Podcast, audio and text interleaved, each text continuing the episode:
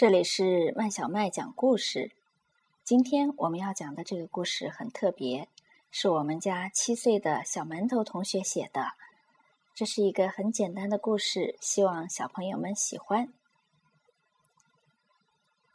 有一天，小明对妈妈说：“我想买一件又漂亮又暖和的衣服。”妈妈说：“好啊，等你生日的那一天。”我就送你一件又漂亮又暖和的衣服，好不好？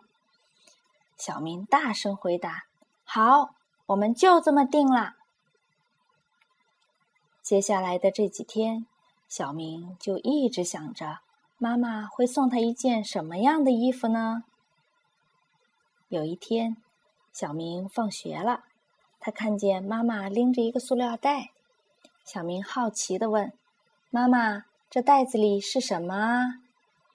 妈妈没有说话，只是从袋子里拿出了一件花花绿绿的毛衣。小明高兴坏了，他对妈妈说：“我要穿着这件衣服出去玩。”妈妈听了说：“好啊。”小明就跑出去玩了。他刚一到楼下的游乐场，就看见同班的小军。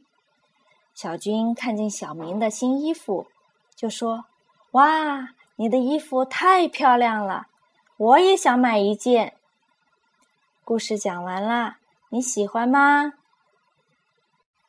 这是我们家的小馒头同学第一次写故事哦，他还把这个故事做成了一本可爱的故事书。